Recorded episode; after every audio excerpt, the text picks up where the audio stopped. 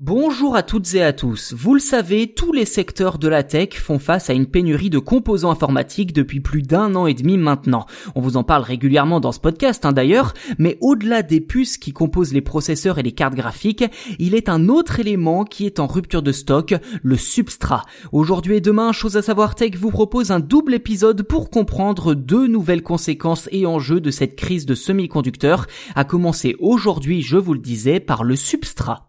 Alors, le substrat d'une puce, c'est le support qui accueille le cœur du processeur. Quand TSMC, Intel ou Samsung fabriquent un composant, ils découpent des puces fonctionnelles sur une galette de silicium, les testent puis les placent sur un support appelé substrat. En résumé, le substrat est le support qui reçoit, protège et connecte la puce à sa carte mère. C'est seulement après avoir été posé sur un substrat et protégé par une coque en métal que la puce peut être envoyée aux marques de PC, smartphones, cartes graphiques etc.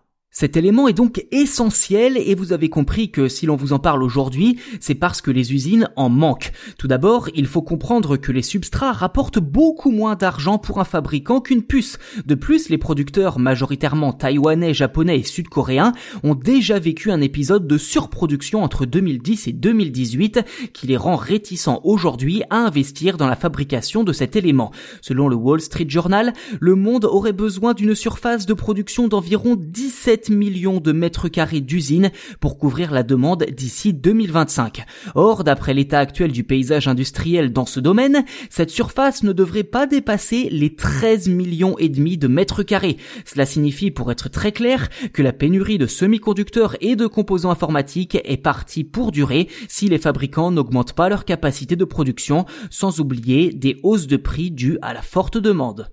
Voilà pour la première partie de ce double épisode dédié à la pénurie de composants informatiques, notamment les semi-conducteurs. Demain, on continue à vous expliquer cette crise profonde qui, vous allez le voir, pourrait impacter très sérieusement le secteur de l'automobile, notamment en Europe. Pour ne rien rater de l'actualité tech, n'hésitez pas à vous abonner au podcast, c'est gratuit, et ainsi vous serez les premiers informés lors de la sortie des futurs épisodes.